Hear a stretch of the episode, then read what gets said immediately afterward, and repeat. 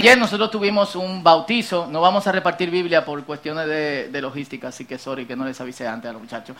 Eh, tuvimos nuestro bautizo, no vamos a presentar a los muchachos hoy, sino que lo vamos a presentar la próxima eh, semana, pero seis de nuestros muchachos fueron a las aguas, en la playa, como a nosotros nos gusta. ¡Pero aplaudan bien! ¿Qué pasa aquí?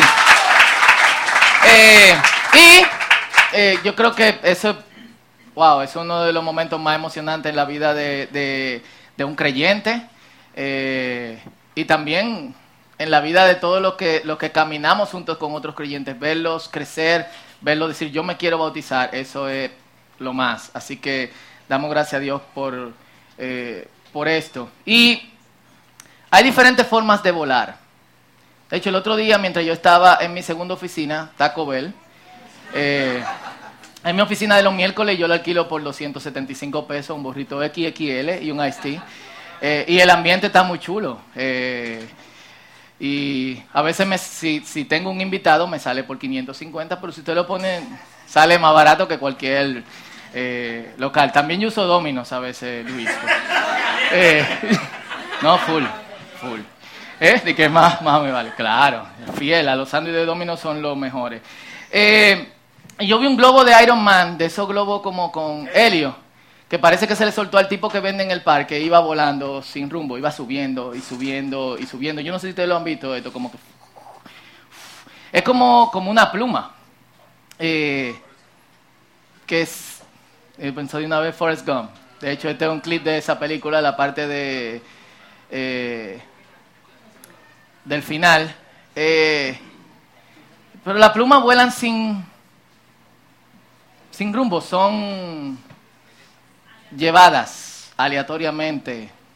No pueden determinar dónde van a caer ni hacia dónde quieren ir, si van a ir más altos, si van a ir mucho más bajo. Por eso las plumas forman parte de un conjunto, o sea, es parte de lo que, del aparato que un ave necesita para, eh, para volar. Y Jesús dice, miren las aves del cielo.